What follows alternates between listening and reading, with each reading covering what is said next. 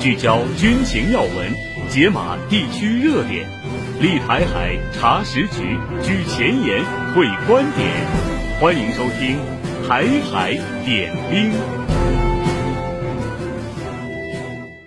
站在台海前沿，纵览国际军情，我是陈卫。欢迎收听《台海点兵》。首先进入今天的军文速递。军文速递。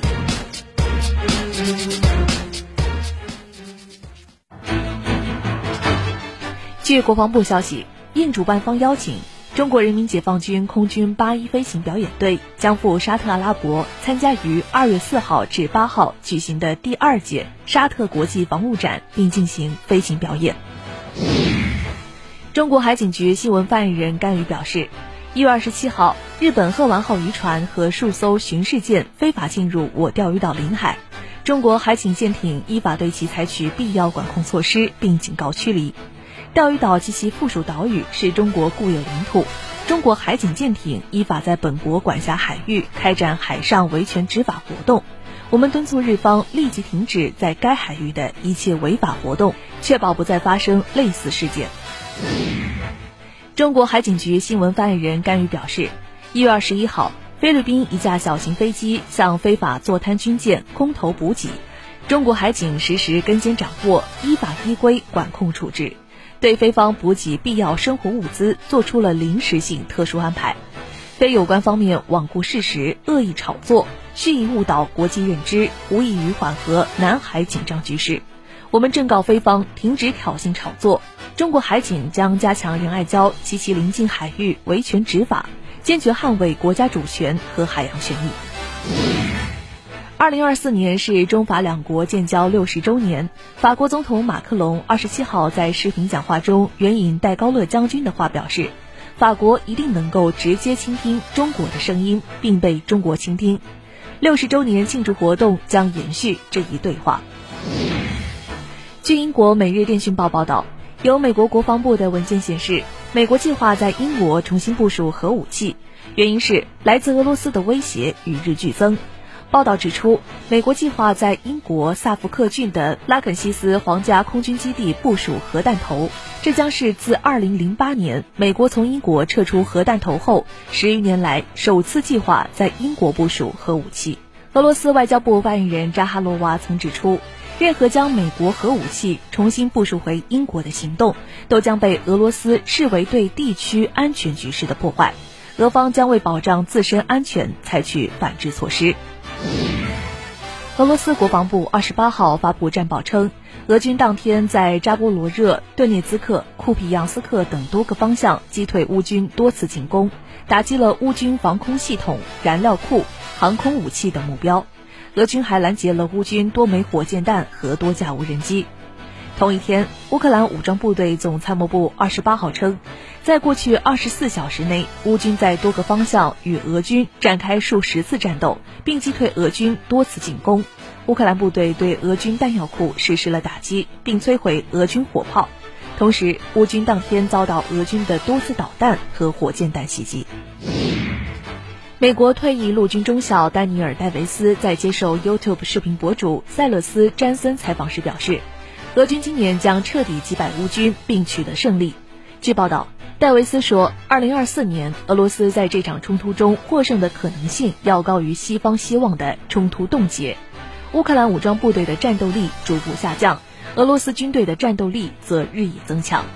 戴维斯补充道，冲突一开始，结局就已清晰，因为俄罗斯的军事潜力大于乌克兰。他强调，正因如此，西方武器不会帮助乌军占据上风。戴维斯最后说：“乌克兰从未有过胜算，我们给他多少武器并不重要。”乌克兰近日曝光一起军方官员与企业高管涉嫌合谋侵吞军火采购经费案。根据乌克兰情报和安全机构当地时间一月二十七号公布的案情，乌克兰军方与科沃夫兵工厂二零二二年八月签订合同，采购十万枚迫击炮弹，合同金额大约为十五亿科里夫纳，约合四千万美元。科沃夫兵工厂在收到军方采购款后，应向一家国外企业进行支付，并将炮弹交付给乌军方。然而，乌军方并未收到炮弹，而且采购款被转至乌克兰境内外多个账户中。以色列军队当晚空袭加沙地带中部努塞赖特难民营一处多层住宅楼，造成至少二十三人死亡。报道说，空袭发生时，该建筑内有大量无家可归居住者，大量伤者被送往加沙地带中部阿克萨医院。哈马斯媒体办公室二十八号发表声明称，以色列军队过去四十八小时在汉尤尼斯发动至少三十八次袭击，打死至少三百五十名巴勒斯坦人。当地医院处于隔绝状态，医疗物资无法及时送达。另据巴勒斯坦电视台消息，加沙地带北部和中部的住宅与难民营当天遭到以军地面部队袭击和战机轰炸，造成至少三十多人死亡，数十人受伤。巴勒斯坦加沙地带卫生部门二十八号发布的数据显示，去年十月七号新一轮巴以冲突爆发以来，以色列在加沙地带的军事行动已造成超过二点六四万人死亡与六点五万人受伤。当地时间二十八号晚，巴勒斯坦伊斯兰抵抗运动哈马斯下属武装派别卡桑旅发表声明称，卡桑旅武装人员当天在加沙地带汉尤尼斯西部地区继续同以军作战，其武装人员使用火箭弹击中四辆以军坦克。截至目前，以军方面对此暂未作出回应。吃的是大陆辣条，喝的是台湾奶茶。双十一一起嗨，TikTok 里有你有我，两岸生活圈你来我往，不问东西。接下来，让我们一起来关注战区的演训情况。西藏墨脱县地处喜马拉雅山脉南麓，这里雪山高耸，林海苍茫，是全国最后一个通公路的县。自上世纪六十年代开始，西藏军区某边防团墨脱戍边模范营就驻扎在这里，一代代官兵用青春热血守卫祖国边防，留下了许多感人的故事。现在有个坑。今天官兵们巡逻的地方位于原始密林深处，尽管已是寒冬，但位于喜马拉雅南麓的这片森林依旧一片葱绿，雾气弥漫的密林深处隐藏着各种危险。大家走在路上慢一点，看清楚脚下。这样的巡逻，连长唐鑫已经参加过无数次。巡逻路上植被茂密，加上积雪覆盖，很难判断脚下的路。每次巡逻，唐鑫都十分小心，时不时提醒战友们注意安全。在原始森林里面穿行，情况十分复杂，很多意外都可能出现，比如说有雪窝、暗冰，还有树洞等，有时候还可能碰到悬崖。绝壁和冰河，虽然说经常走，但是我们每次走都不能掉以轻心。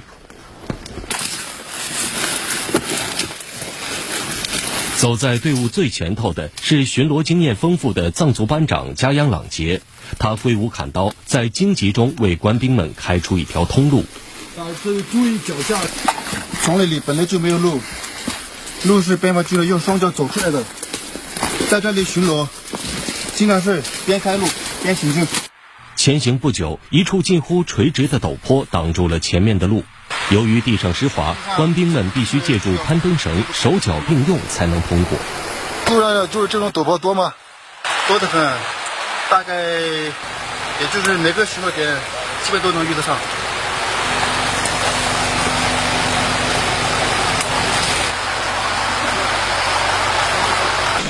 在这条巡逻路上，有多少这样的危险地段，官兵们也数不清。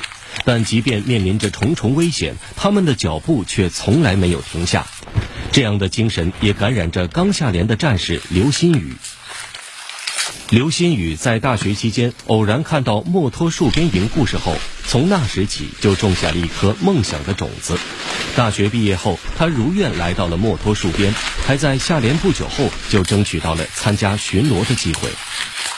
心情很激动，很自豪。我想我的爸爸妈妈也会为我高兴的，因为他们的儿子长大了，不光可以保护他们，还可以守卫祖国的领土。我想对他们说。儿子在这里，一切都好。爸爸妈妈，你们放心。想要完成巡逻任务，需要的不仅是勇气，还要学会如何合理分配体力。艰难跋涉两个小时后，官兵迎来了第一次休整。为了鼓舞大家的士气，连队干部带领官兵们唱起了那首熟悉的《当兵手莫脱》。咱到西藏来呀，当兵手莫脱，高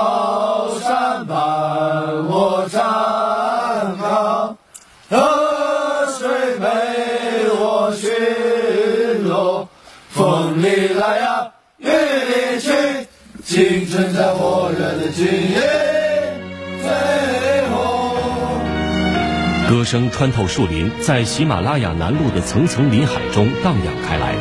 稍事休息后，官兵们继续踏上巡逻路。经过艰难跋涉，终于抵达了预定点位。我站立的地方是中国，我用生命捍卫祖国，心中有国。万里山河皆为家，边防有我在，人民请放心。林海茫茫，誓言铿锵，那一抹绽放在祖国边关的中国红，是官兵们心中最绚丽的色彩。大好河山，我来守卫，心里那种自豪感油然而生。这片土地非常美，我会认真地完成好每一次巡逻任务，守护好这片美丽的土地。有第一就争，见红旗就扛。官兵们把夺冠精神融入训练生活，在扬帆起航的军旅生活中书写绚丽的篇章。这几天，陆军第七十三集团军某陆航旅正在组织长航时高强度飞行训练，各机型飞行员严格对照大纲标准，通过反复训练航时飞行技能，为胜任年度大项任务打下坚实基础。现在的位置是陆军第七十三集团军某陆航旅的机场，在我身后，多型各架直升机组成的编队已经蓄势待发，准备升空。那么在今天的训练中呢，飞行员们要相继完成低空督防、编队飞行、野外平台起降等科目的训练。那么这场训练呢，也将持续到深夜。数架直升机按照战斗编组依次升空，前往目标空域。在高空训练空域，战术机动、对空攻击等战术科目接连展开。与此同时，另一训练空域，战术起降、掠地机动等基础科目训练也同步进行。我们根据多机型、大场次、高强度、同场组训特点，科学推开模块化组训模式，既拓宽了组训渠道，又提高了飞行场次、空域资源的利用率。有效提升了我们每个场次的训练质效。经过一段时间飞行，编队抵达训练区域，展开楼顶平台起降飞行训练。在无地面指挥引导的情况下，飞行员自主建立着陆航线，搜索着陆位置，精准驾驶战机飞抵平台上空。降落过程中，我们需要克服侧风及气流变化的影响，保持注意力高度集中，时刻注意速度、高度、位置等数据变化。保持好直升机飞行姿态，确保直升机消速靠近楼顶平台的同时，能准确下降高度，保证直升机精准着陆在平台上。夜幕降临，战机陆续返航，在经过快速检修和油料补给后，再次升空，转入夜间训练。飞行员不断调整飞行姿态，相继完成低空航行、野外场地起降等重难点科目训练。夜间野外起降，视觉受限，加上飞行高度低。障碍物等不可控因素增多，难度还是挺大的。这就要求我们机组加强协同配合，保持好注意力高度集中，控制好下降速度和飞行姿态，完成起降。新年度军事训练开展以来，这个旅连续组织多场次、多机型、高强度跨昼夜飞行训练，收集梳理各机型昼夜飞行数据，总结多机组协同作战的战法训法，有效提升了陆航官兵全天候作战能力，为完成年度大项任务打下坚实基础。我们积极学习研究新大纲，加大昼夜间飞行训练强度和难度，紧贴使命任务，推进战训耦合，突出战术运用。突出指挥协同，突出复杂环境，把实战化训练要求贯穿到飞行全过程，全面提升部队打赢能力。聚焦军情要闻，解码地区热点，立台海查实局，举前沿，会观点。欢迎收听《台海点兵》。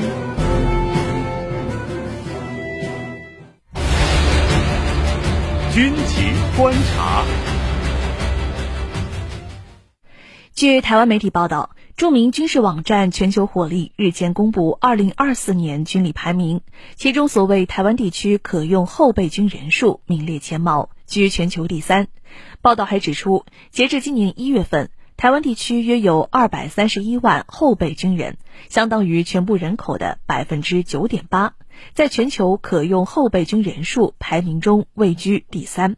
全部军事人力约二百五十八万人，占全部人口的百分之十点九。其实，全球火力得出的数据基本和台防务部门之前公开的数据基本相符。所谓台湾地区可用后备军人数全球第三，其实并不是什么新闻。那么，台媒将这个旧闻拿出来炒作是有何目的呢？我们来听原国防大学副教授、江苏海域士官学院院长、海峡之声特约军事观察员袁周老师的分析。根据此前台湾地区公布的官方资料显示，台湾地区两千三百万人口，战时可动员的人口数量就超过了两百多万。台湾地区防务部门也是依据这一数据构建了台湾的战时动员体制。目前，台军共编有一个后备指挥部、五十四个后备旅群、至少三十一个独立后备营和至少五十个独立后备连队。台湾被编入军事动员系统的预备役人员总计在八十万左右。编入军事勤务队和民事动员系统的，则另有一百二十万人。此外，在战时，台军还会为每个常备和后备部队的营，依照其守备打击职能，动员配置一个战场经营中队或一般勤务中队，主要用于工事构筑等战场勤务工作。各空军海军基地和机关设施则会动员设备抢修中队。这样算下来，二百三十一万后备军人刚好够用，可见全球火力得出的数据基本和台防部门之前公开的数据是相符的。所谓台湾地区可用后备军人数全球第三，其实并不是什么新闻。台媒之所以将这个旧闻拿出来炒作，其实啊是想借全球火力的权威性来彰显台湾地区对抗大陆以武拒统的战争潜力。众所周知，刚刚落幕的台湾地区领导人选举，选出了一个独上加独的双独组合，使本就不平静的台海变得更加风高浪急，台湾兵凶战危的局势进一步恶化。岛内舆论普遍出现了担忧两岸可能爆发冲突甚至战争的声音，对台海能否保持和平忧心忡忡。在这种情况下，顽固魔毒的民进党当局急需要一剂安抚民心的强心剂。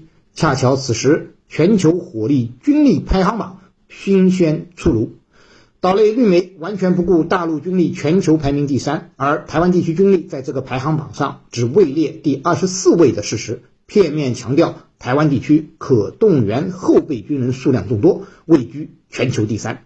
实际上，这已经不是岛内绿媒第一次借全球火力的军力排行榜来炒作台湾地区强大的后备军人数量了。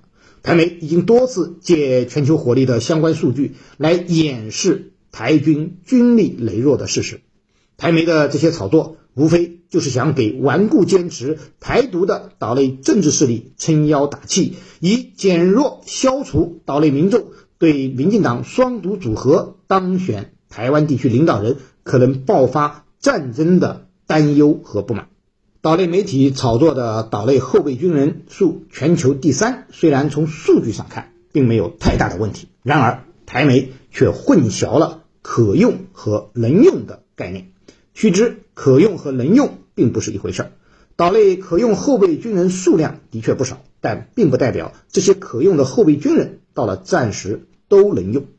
一方面，岛内民众恐战惧战意识强烈，台湾青年普遍不愿意上战场，更不愿意为台独白白丢掉性命。岛内媒体做过调查，若两岸一旦开战，民众是否愿意上战场或让家人上战场，有高达百分之六十五点二的表示不愿意，更有岛内网友喊话民进党当局自己爱挑衅，自己去打，表示绝不会为台独卖命。如果打起仗来，自己会直接投降。真的到了台海要爆发战争之际，民进党当局又能在这两百三十多万后备军人中征集多少上战场呢？一九九六年台海危机时期，台军后备部队报到率仅为百分之五十七。要知道，那个时候对岸的人民解放军军力还并不强大，武器装备的现代化水平甚至落后于当时的台军。现在解放军的军事实力和现代化水平早已不可同日而语。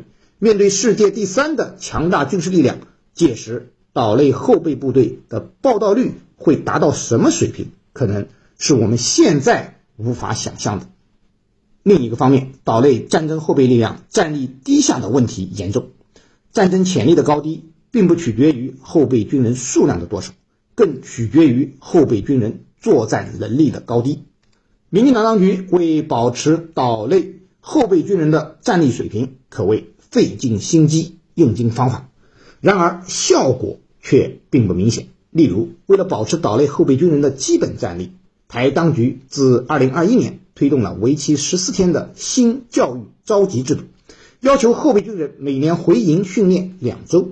然而，尽管台当局给出了高于企业基本工资一点五倍的高额薪酬，仍然有超过三分之一的后备军人。在接获教召通知后，用多种借口申请和免，以逃避招训。即使是参训人员，也是秉持着有钱就干、无钱不干、钱多多干、钱少少干的原则，敷衍应付，完全起不到台当局吹嘘的立即动员、立即作战的预期效果。试想，如此的训练，后备军人数量再多，又能如何呢？台湾地区要想避免战争，就必须反对台独。拿后备军人数量全球第三来自嗨，不过是台独势力愚弄民众的伎俩罢了。岛内民众只有保持清醒的头脑，充分认清台独的严重危害，并做出正确的历史选择，才能避战免祸，维持台海的和平和岛内民众的福祉。军评前沿。汇聚中外军媒观点，集合各方专家言论。欢迎来到军评前沿。首先来看《环球时报》发表的评论：印度海军为何在红海附近积极秀肌肉？专家称为达到一箭三雕的目的。评论指出，印度在此次红海冲突中表现如此积极，一直冲在前面，是为了达到一箭三雕的目的。张军社认为，首先从表面看。随着红海局势持续升级，印度洋的航运风险不断增加。为了维护航运安全，印度增派军舰进行巡逻，对商船进行保护。但在过去亚丁湾护航反海盗行动中，印度并没有派出这么多的军舰。因此，很显然，在这个表面目的之外，印度还有两个深层次的目的。一方面，印度一直自我标榜为世界大国。因此，此次派遣了最先进的防空型导弹驱逐舰来展示其大国实力，对印度洋沿海国家进行威慑，通过秀肌肉的方式显示其军事力量。另一方面，印度此举是要向美国示好。印度虽然没有参加美国所组织的红海护航联盟，但同时大幅增加了在该地区的护航力量。外界多认为，印度此举是在呼应美国的诉求。张军社认为。美国组织的红海护航联盟，事实上也证明并没有解决红海冲突。在这种现实情况下，印度增派军舰到该地区巡逻，对平息红海冲突也不会发生任何作用。针对美国近期正和其盟友打击在也门的胡塞武装目标，中方是否会参与相关军事行动，以及是否会参加美国领导的相关护航行动的问题。国防部新闻发言人吴谦在一月份的例行记者会上表示，红海水域是重要的国际货运和能源贸易通道，维护该地区安全稳定，符合国际社会共同利益。中方一贯主张维护国际水道安全，反对袭扰民用船只，同时致力于标本兼治，通过对话协商和政治途径解决地区热点问题。吴谦强调。红海局势紧张是加沙冲突外溢的突出表现，当务之急是尽快平息加沙战火，防止冲突进一步扩大甚至失控。挽弓当挽强，用剑当用长。兵器室。欢迎回到台海点兵。今天的兵器室环节，我们再次邀请原国防大学副教授、江苏海院士官学院院长、海峡之声特约军事观察员袁周老师，为大家介绍台军的武器装备。听众朋友们，大家好，我是袁周。今天呢，我来给大家介绍台湾地区军队现役的运输直升机 UH-60 黑鹰直升机。黑鹰直升机呢，是由美国西克斯基飞机公司生产的一代名机，生产了约五千架左右，通用性很强。在美国海陆空军啊都有服役，并且出口到世界很多国家和地区。嗯，黑鹰直升机呢，自上个世纪七十年代开始服役后，经过速度改进升级，衍生出了很多不同的型号。呃，其中呢，呃，UH-60M 呢是较新的版本。台湾当局是在陈水扁执政时期，以天鷲项目向西克斯基飞机公司采购了六十架 UH-60M 黑鹰直升机。黑鹰直升机之所以这么多年长久不衰，与其优异的作战性能密不可分。作为一款运输直升机，黑鹰的负载能力及航程都是非常可观的。数据显示，黑鹰直升机最大起飞重量为十吨，除去自身空重四点八吨，其负重约为五点二吨，可以装载十一名士兵，特殊情况下甚至可以装下二十名士兵。呃，其机腹的吊索上呢，甚至可以直接吊挂一辆悍马车。除此之外呢，呃，黑鹰直升机的最大航程达到了两千两百公里，作战半径为五百九十二公里，使用深线达到了五千七百九十米。这意味着美军可以凭借黑鹰直升机快速地将人员和武装投送到数百公里之外，并且完成任务后啊，将人员和装备快速投送到下一个目标区域，从而实现所谓“蛙跳”行动。黑鹰直升机不仅运输能力强，其另外一个显著的优点在于其防护能力。有数据显示，黑鹰直升机的尾翼和尾桨都是四叶的，并且可以承受二十三毫米炮弹的射击。此外呢，黑鹰直升机的固定起落架配置了重型减震器，从而保证了直升机在意外快速着陆时不至于使机体受到损坏，并且呢，在关键部位都加强了整体的结构强度，包括其机身下部装备的滑雪橇。可以保证该直升机能够在雪地以及沼泽地区实施起降。美国提供给台湾地区的 UH-60M 黑鹰直升机配备了和 AH-64E 阿帕奇武装直升机相同的发动机引擎，带有数字控制系统的先进的通用电气的 T700-701 发动机。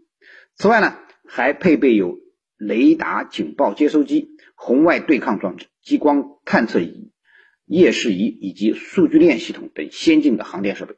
当然。装备了如此多先进设备的台湾黑鹰，价格并不便宜，一架要六亿多新台币，再加上后勤保障、配件和训练等配套的花费，六十架黑鹰直升机，台湾当局总计花费高达八百五十亿新台币。去年十月，最后六架黑鹰运抵台湾高雄港，台湾当局的六十架黑鹰采购任务耗时七年，总算完成了。只不过六十架的总数。也变成了五十八架，少了两架，并不是美国人不卖，而是台湾地区已经上演了两次黑鹰坠落的惨剧。二零一八年二月五日，台空勤总队一架 UH-60M 黑鹰直升机自台东起飞至兰屿执行任务时失事，机上包含病患和医疗人员共六人遇难。二零二零年一月二日，台军一架黑鹰直升机。在宜兰新北交界处坠毁，包括台军最高军事指挥官、参谋总长沈一鸣在内的八人遇难。呃，黑鹰直升机的技术性能还是不错的，事故率啊也不算太高。而在以往的黑鹰坠落事件中呢，大部分都是源于人为操作上的问题。台湾地区的军队没有金刚钻，还总想揽这个瓷器活，预计啊还会继续上演黑鹰坠落的悲剧。好的，以上就是今天台海点兵的所有内容。站在台海前沿，纵览国际军情，这里是台海点兵，我们明天再会。